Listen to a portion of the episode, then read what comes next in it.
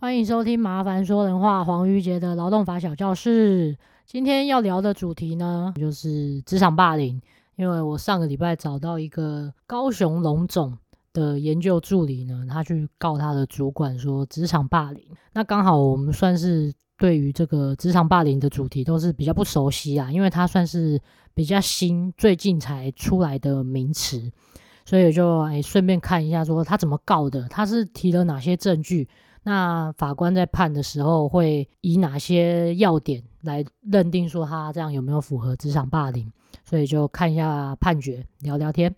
好，那今天的话，聊天的部分呢，我觉得每个礼拜都差不多。我现在的心情呢，就是一直期待着看十一月过完了，我十二月中已经预计要出去玩了，所以十二月中应该会可以出去玩，去花东玩个十几天吧。希望那阵子呢，都可以不要工作。然后我还在想说，Podcast 有没有需要停更？文章还要不要继续发？因为我平常每周都要固定发一两篇认真的文，然后一些就是什么上课回复的一些文啊。因为你知道发这些文啊，还有录 Podcast 是完全没有赚钱的，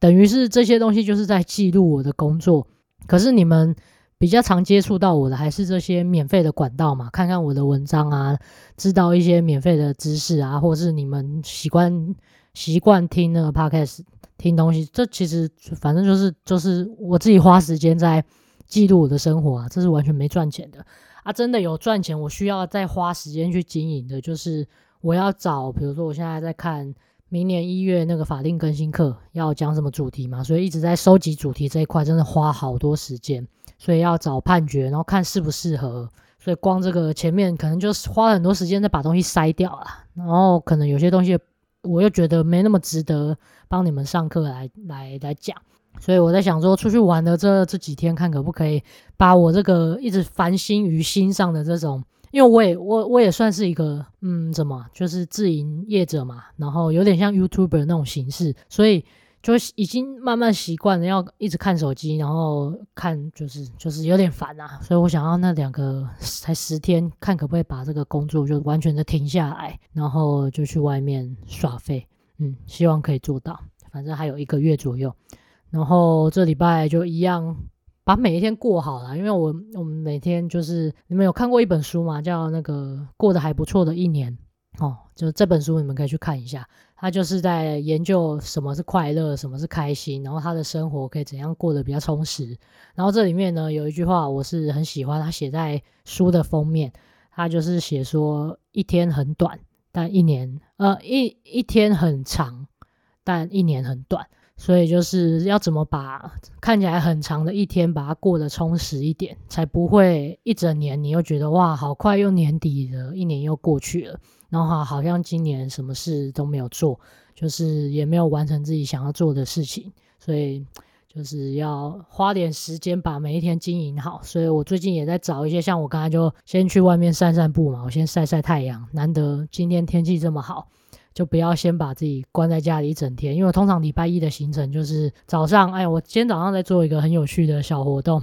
就是我定期会把这一两年、两三年的照片就洗出来，然后就是会跟会刚好洗到一些很久不见的朋友，可能一两年才联络一次的朋友，那我可能就在帮他们洗出这些我觉得很漂亮的照片，然后在小照片后面呢，就是写一下。一些感就是写卡片啊，有点写卡片的感觉，写卡片给这些人。所以我刚才整个早上就是很专心的在写字，好久没写字了。我觉得写字真的是一个需要静下心来的活动。不然我之前我只要没有静下心，然后可能从外面匆匆回来要写字，那个手就会抖到不行。我已经没有办法再拿笔了，我只能打字。我相信你们会不会也是这样啊？就是太久没拿笔，拿到笔写出来的字都丑到爆。所以我要写每一张卡片之前，我都要先平静哦，停下来，然后让手休息一下，想一下要想写什么，以后再下笔，不然也怕写错字。好，所以刚才早上就在进行这个，我已经洗出几百张照片，然后就是在写卡片的活动，然后就是假日也就去爬山嘛，然后我们就呃上上礼拜六去。烘炉地的步道很酷诶，它是可以直接有一个很轻松的步道，它开车到最底有一个停车的地方，什么柴城柴城路六十巷哦，对，我导到那个地方，然后就可以从那个步道直接爬上去烘炉地，然后就可以去拜拜啊，看一下风景。哎，那边的风景很扯，很扯美，就是天气好的时候，很推荐你们去爬那个烘炉地的步道。去程上去大概四十分钟，然后也没有太难，就是陡坡的部分大概只占了，我觉得大概二十趴而已吧，其他都是缓坡，所以算是蛮简单的。啊，问题就是我们太晚去了，我们在家里混啊。最近在追那个进击的巨人哦，我真的是进击的巨人，我们才不到一个礼拜，已经看了快要一百集了，已经看快要看完了，我真的觉得看得好累哦。所以就是在家花花太多时间看进击的巨人，所以我 上山上的有点晚。我真的要奉劝各位，如果要上那种要爬山的话，真的要估一下那个日出啊，不用日出啊，日落的时间要注意一下，因为下山的时候如果没有。太阳的话会比较危险，要自己照光，而且路边也不太会有路灯啊，所以就去烘炉地看一下风景啊，拜拜一下，然后就再下山，然后去逛 Costco，反正就算是一个很平凡的周末啊，但是我很快乐。然后礼拜五也去大稻城逛逛，就觉得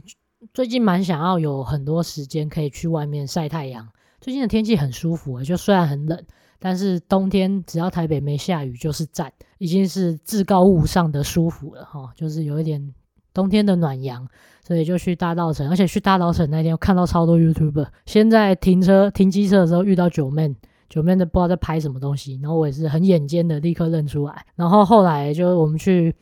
看那个河边的夕阳，坐在那边发呆一阵子。发呆的时候呢，要准备离开了，结果又遇到金针菇。金针菇去那边拍一些，我们有看到他传 IG，就是他也去那边看夕阳，可能去工作吧。反正刚好礼拜五的那个下午、晚上、傍晚那个时候，去大稻埕那边也是遇到很多 YouTuber，然后晚上再去逛个南机场夜市。总之就是不停的在约朋友，然后把每一天过得精彩一点，去认去跟不同的人聊聊天，然后。晒晒太阳，享受一下外面的天气，让心情可以快乐一点。好，那这礼拜哦，对啊，这里哦，因为我们有些，我有一些朋友都会透过 Podcast 就直接 听我们一些重要的事。他哦，有有讲到一个，我们上礼拜一又被那个之前不是被猴子被一只猴子那个肇事逃逸嘛，就猴子撞我们嘛。然后肇事逃逸以后，我们主动联络他，然后他又爱理不理的，很难约时间约和解。我们就问他说：“你撞我们，要不要来谈和解？”结果他就是一直说他什么时候没空啊，他呃他你下礼拜还要干嘛干嘛，那搞得好像我们是很闲，是不是？我们要一直跟你约时间。所以我们前一阵子其实已经一个月了，前一个月就已经有去告他嘛，就告他肇事逃逸跟过失伤害。结果没想到这只猴子竟然反告我们，反告我肇事，反告我过失伤害。我就是 虽然上礼拜一有去警局做笔录啦，就是报案的时候要做一次笔录，然后去告他的时候又做第二次笔录，然后现在他来告我，我要去警局做第三次笔录。我真的觉得你这只猴子真的是，嗯，不要太过分哦。我们一开始跟你要少少的和解金而已，就是想说赶快解决，不要浪费我们时间在烦心在这种事情上面。结果你不知悔改，你现在我真的是我一你再把我弄出去一次出席费，我就跟你开两万好了。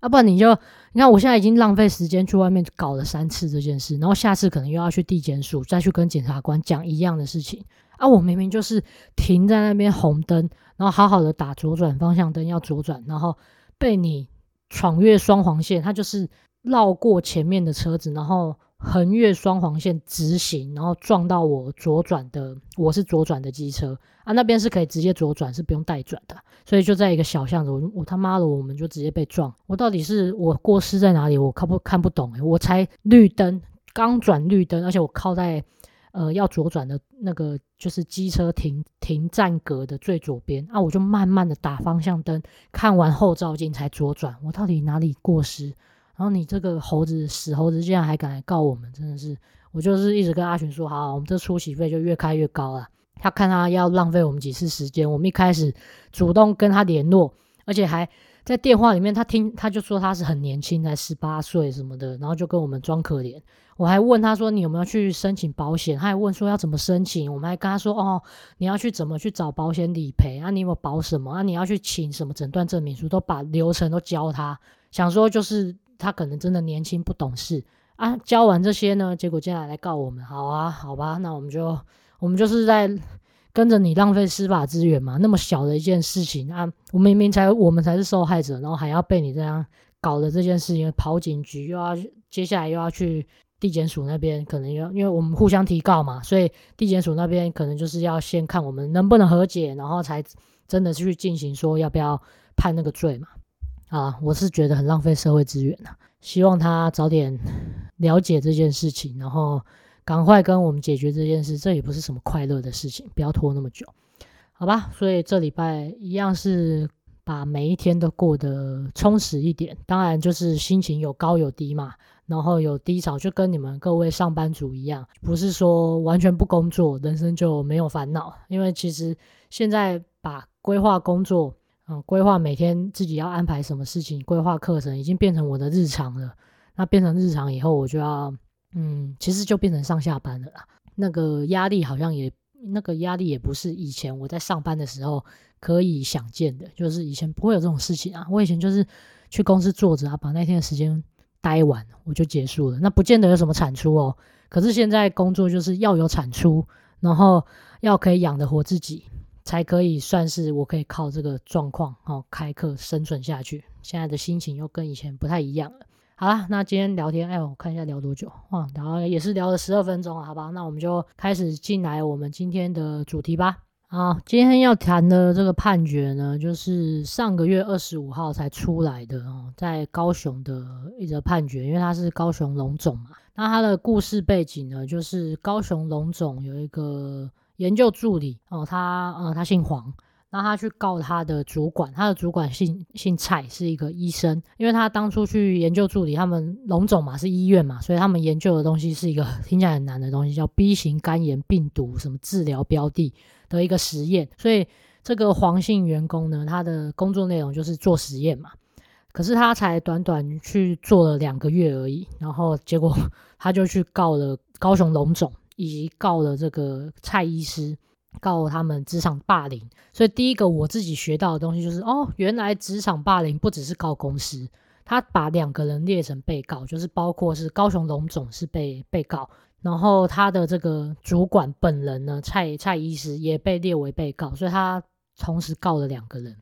所以你们各位哈，就是如果今天听这听这个内容是想要了解职场霸凌，你要自己警觉一下哈。你如果身为主管，所以到最后如果你职场霸凌，不是只有你公司去担这个责任哦，你个人本人也会同时列为被告啦。好，然后呢，他才短短两个月，到底发生什么事呢？他列了十八项的职场霸凌的指控。他说啊，你每天重复开会啊，做无意义的工作，而且。工作安排不不就是他就觉得很无聊啦，然后打压谩骂啊，这个是不知道具体内容是什么。然后实验过程中又刁难我啊，然后又然后你还骂我说我虚耗实验资源，然后还说我完全没有依没有办法依照你的指示来去做实验等等，他就列了十八项啊。但但我个人他就是嗯比较没有拿出具体的证证据啦啊，可是他就列了十八项，但是我看了这十八项啊，不就是。工作的人的日常嘛，你看刚刚才说什么，每天开会很无聊，重复无意义的工作。哇塞，这这这就是我的以前啊！以前我们待在公司不就常常做这种事吗？重复无意无意义的开会的跟工作，这好像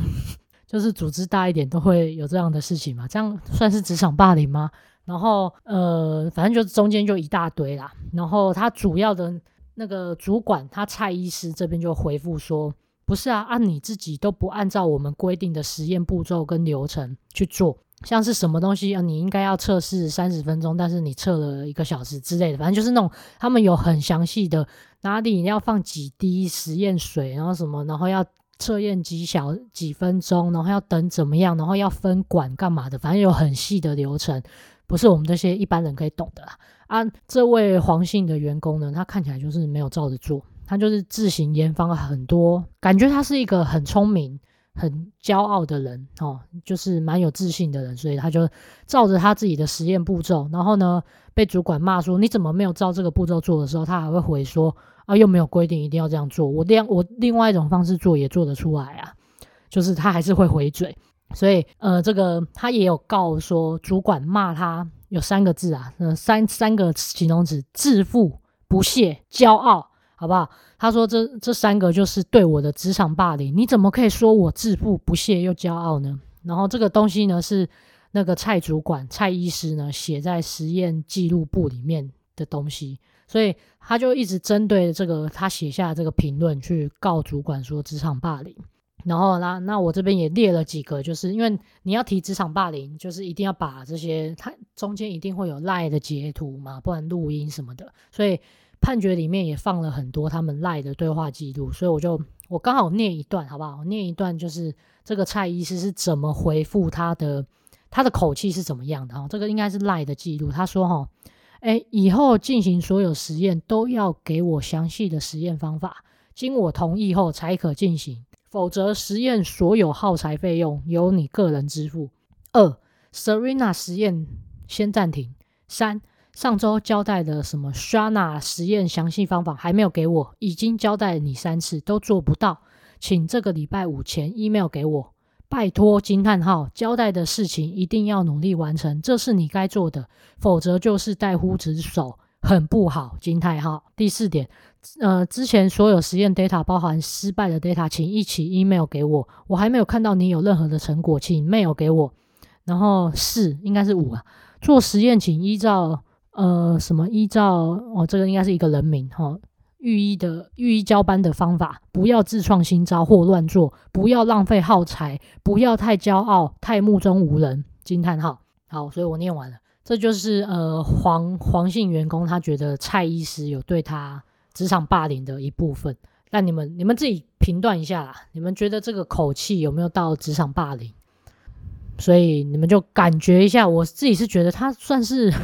他有没有讲脏话？没有，有没有说你是猪？你是不是低能儿？你怎么做这种蠢事情？你他妈的什么什么什么？有没有这种脏话或者是污蔑人的话？没有，他算是蛮就事论事的，叫他说几礼拜几前要做什么，然后什么东西要交给我，然后最惨最惨，也就是讲到这是怠忽职守，很不好，也没有说这是怠忽职守，你是想死吗？也没有这样讲，所以我觉得听起来这个主管算是蛮有修养的，他不像是我们一般想象的那种很高傲自大的那种主管，职场霸凌，我刚才举例的会有的状况，骂脏话啊，羞辱啊。说你是猪啊，然后羞辱，当众羞辱你的这种状况都都没有发生，所以呃呃，然后后来就是这两个月期间嘛，因为他这个黄姓员工就持续就是不听指示做事，他就觉得他喜欢照他自己的实验步骤去做，然后呢，这个蔡姓的蔡医师他就是干脆就请这个黄姓员工说，哎，你干脆不要进实验室啊，你就回去读论文，跟实验有关的论文，那麻烦你帮我。寄出这些论文里面的摘要，他还抓这些特跟他们什么什么 B 型肝炎有关的这个论文找出来呢，给这个黄姓员工，然后请他写下摘要，所以就是希望他不要进实验室啊。但是因为这个行为呢，他又被告了说，呃，你不给我实验室的工作，而且你孤立我，所以是职场霸凌。所以这个蔡医师反而就是不给他工作呢，还还还又被告哦，说孤立啊。不给工作了，然后呢，所以就是法官就，而且这这个判决呢，他是地院打过一次，现在已经到高院了，就是已经在二审了啦。啊，最高已经最高的话是到最高法院嘛，所以现在还没有啊，因为这个判决是十月二十五号出来的哦，大概快一个月前啊，我目前是不知道他有没有要再上诉，应该是应该是没有了吧，因为已经打两次了，我是已经觉得蛮。要是我的话，我应该就认输了啦。好，然后所以这是法官呢就完全认定是职场霸凌不成立的，因为他说其中最严重的那个指控就是我刚才讲的骄傲、自负、不屑嘛，这是这些东西，他也只是写在那个蔡医师自己的实验笔记本里面啊，所以又不是说在公开场合然后骂人家说你骄傲、自负什么什么不屑，就算只有这几个形容词，我都觉得你当众骂出来，我个人觉得我嗯。没有到那么严重啊啊！何况他只是写在自己的实验室小本本里面啊。这个实验室小本本就是在他们两个在的场合，也没有在第三人在的场合哦。所以法官就说：“那这样他也没有真的要羞辱你的那种职场霸凌的意思啊，所以也没有毁损你的名誉啊。那这样哪里哪里有职场霸凌？所以呃，职场霸凌呢，其实是最近你们才听到嘛，它其实是呃。”职业安全卫生法里面第六条第二项，我们统称叫做职场不法侵害啊。吼，我上课的时候我们会用的专有名词叫做职场不法侵害。然后你要去找的条文是职业安全卫生法的第六条。那这个范围就非常广啊，因为就像连那个呃，像什么性侵害啊，不性骚扰也在职场不法侵害里面。然后还有像什么重复，呃，你只要是每天重复的骨骼肌肉的作业，像你比如说你是诶生产线上的员工，或是重复有骨骼肌肉要重复做同样动作的，这样也算是一个你要职场。呃，就是你职安要维护的范围的其中一部分啊。那职场不法侵害它主要的内容呢，大概有下面这四个啊。第一个是什么？重复性作业导致你的什么肌肉骨骼啊，要我像我刚才讲的，重复一直做同样的动作，这样也是呃这里面的部一部分，要采什么？雇主要采取安全的卫生措施去预防。那、第二个就是你是轮班或是夜间工作，这种长时间夜间工作的疾病的预防比较多，就是那种过劳死嘛。你的脑中风通常都是在于那个长时间工作导致的死亡。那、啊、第三个就是我们刚才主题要讲的职场不法侵害，它的全名那条文的全部我念一次给你们听，叫做执行职务因他人行为遭受身体或精神不法侵害之预防。所以，像我刚才讲的性骚扰啊，或是我们现在俗称的职场霸凌，都是在这个呃职业安全卫生法第二项第三款里面的这个条文里面啊。啊，最后一个就是比较比较比较不重要，避难、急救、休息或其他保护劳工身心障身心健康的事项。所以我们俗称的职场霸凌呢，其实就是在讲这个职场不法侵害的身体或精神上的。霸凌的预防啊，哈，好，所以这个东西呢，说真的，法官在这篇判决里面，他有两句重点，我他有很长一段话啊，你们有兴趣就自己去看我文章有摘要出来。那我觉得两个重点就是，其实职场霸凌没有没有具体的法律要件跟定义，因为你说怎样叫被霸凌，在职场要什么样的行为叫做被霸凌，这个没有现在没有法律的具体的定义，这是第一个。那第二个就是。职场霸凌要维持相当一定的时间，所以你说你比如说长期被主管骂、被主管羞辱、被主管呃孤立霸凌哦，这种的状况，你必须要收正长达一段时间呐、因为霸凌不是一次性的行为，它必须是一个长期，你才会看得出来。有点像，我觉得他最后去预防或是收正的方式，有点像是我们平常性骚扰你要举证的时候一样。你要说这个同事不停地发照片，然后讲一些恶心话来骚扰你，他不会是只有一次性的，你一定是观察过一阵子，他怎么常常喜欢毛手毛脚，怎么喜欢拿一些恶心的照片给人家看，怎么喜欢在大家都在的场合，然后聊一些 A 片的内容等等的。所以职场霸凌也是差不多。如果你要说人家在精神上来霸凌你的话，你也要来这样收证说，比如说主管常常摔公文，主管常常在大家面前。公众面前羞辱你，主管常常怎么样怎么样，然后所以这种东西呢，即便我刚才讲了两个重点嘛，一个是它没有明确的法律定义，那另外一个是你要长期的收证，所以就连劳动部自己给出的这个，它叫做职场不法侵害的指引啊，哈，它现在已经修正到第三版了哈，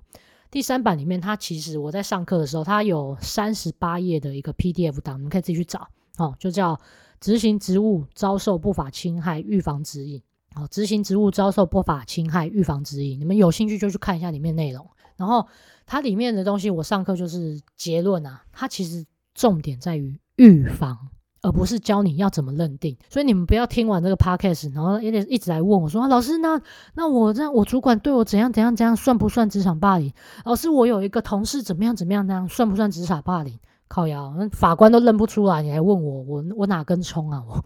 所以我念一下他们这个职场不法霸不法侵害这个指引里面，他说哈，组织常见的不法侵害呢，包括第一种哈，暴行或是伤害的肢体攻击，所以那种有打打人的肢体动作，当然很明显算是职场不法侵害的一部分。好，这个应该没什么问题。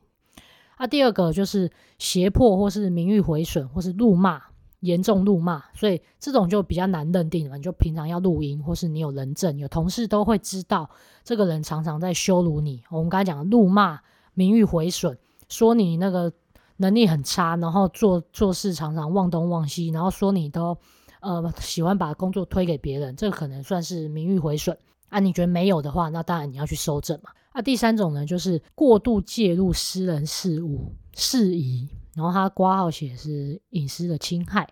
那这种这种东西，我觉得可能就是主管问太多了，你介入我们一般的同事间太多私生活，所以哈，我们同事嘛，同事虽然有很好的朋友，所以我常常有点像是在讲那个性骚扰一样。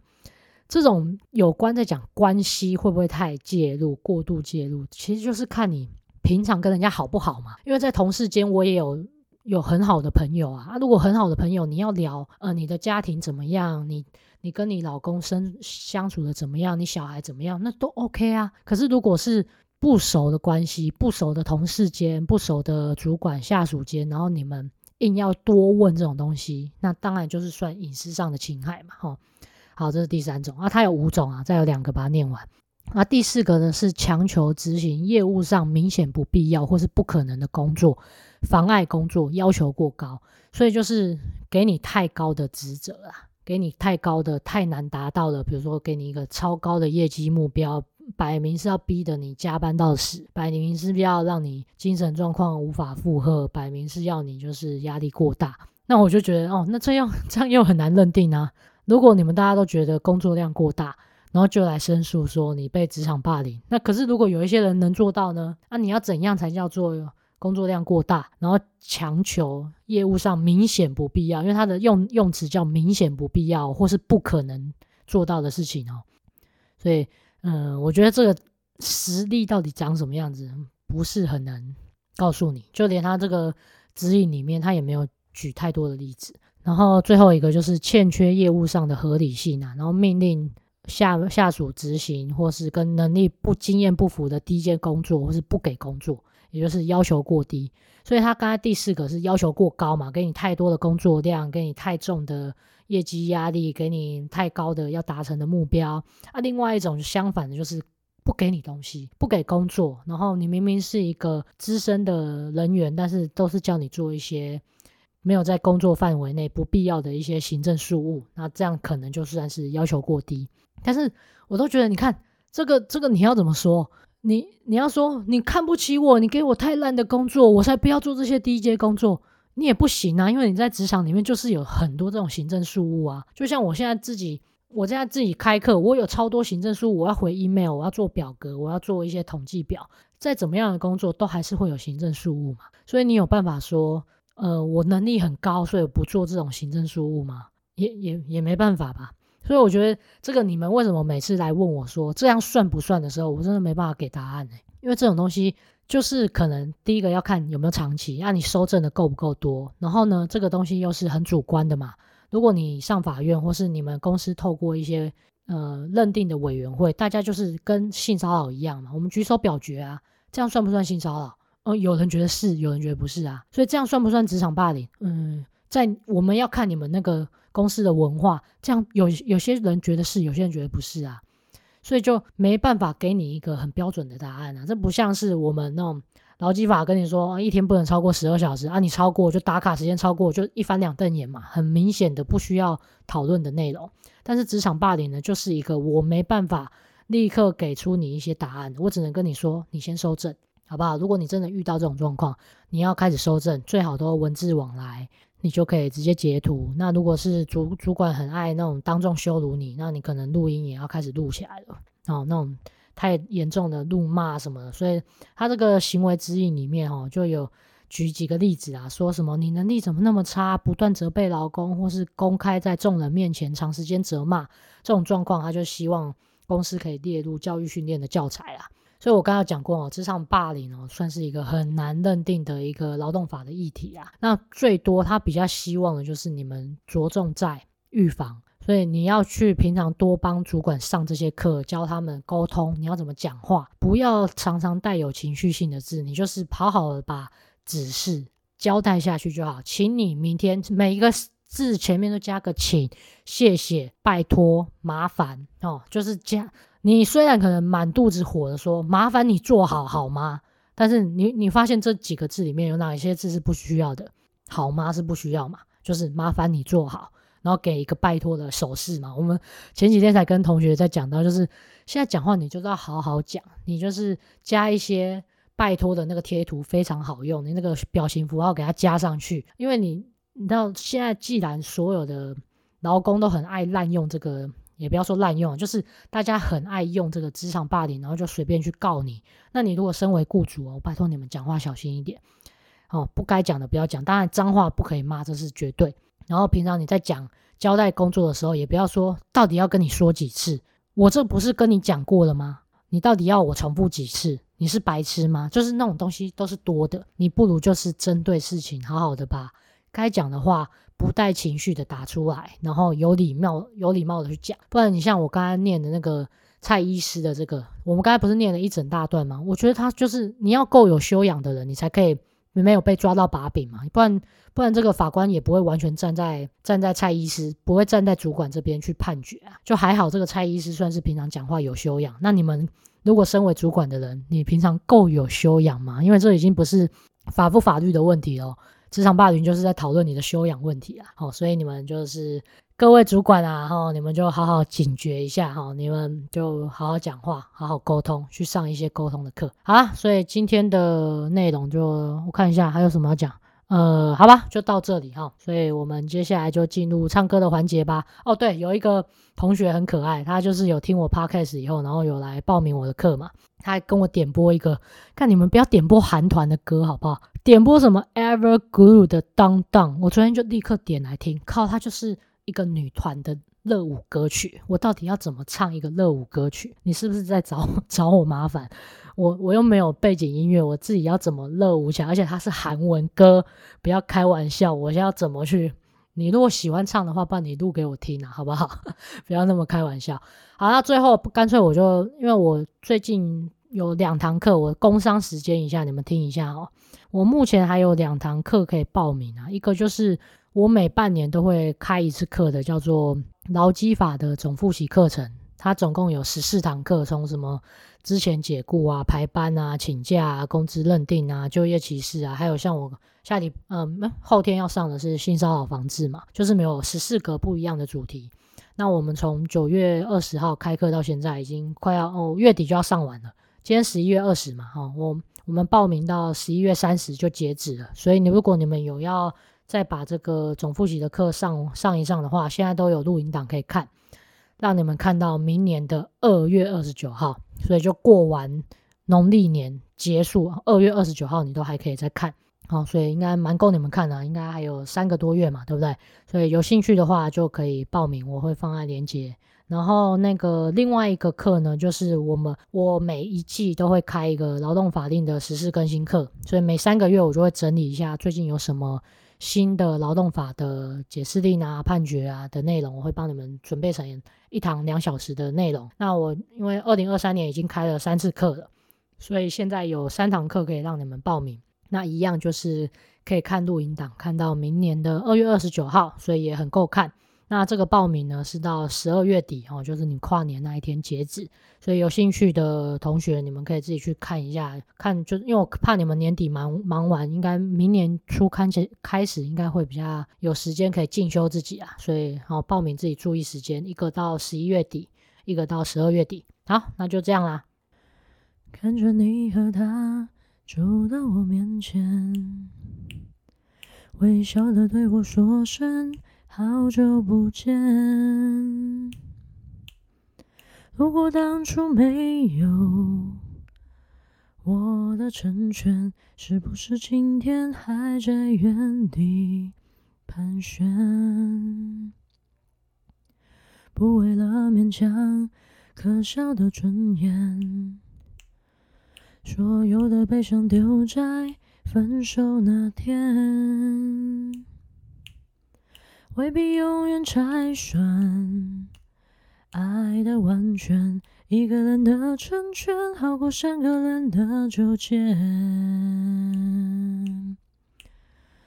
我对你付出的青春这么多年，换来了一句谢谢你的成全，成全了你的潇洒。与冒险，成全了我的碧海蓝天。他许你的海誓山盟，蜜语甜言，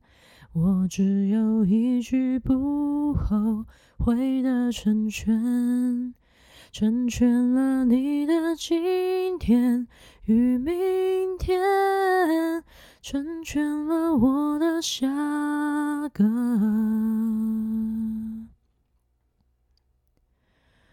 夏天。今天节目就到这里啦，下周见，拜拜。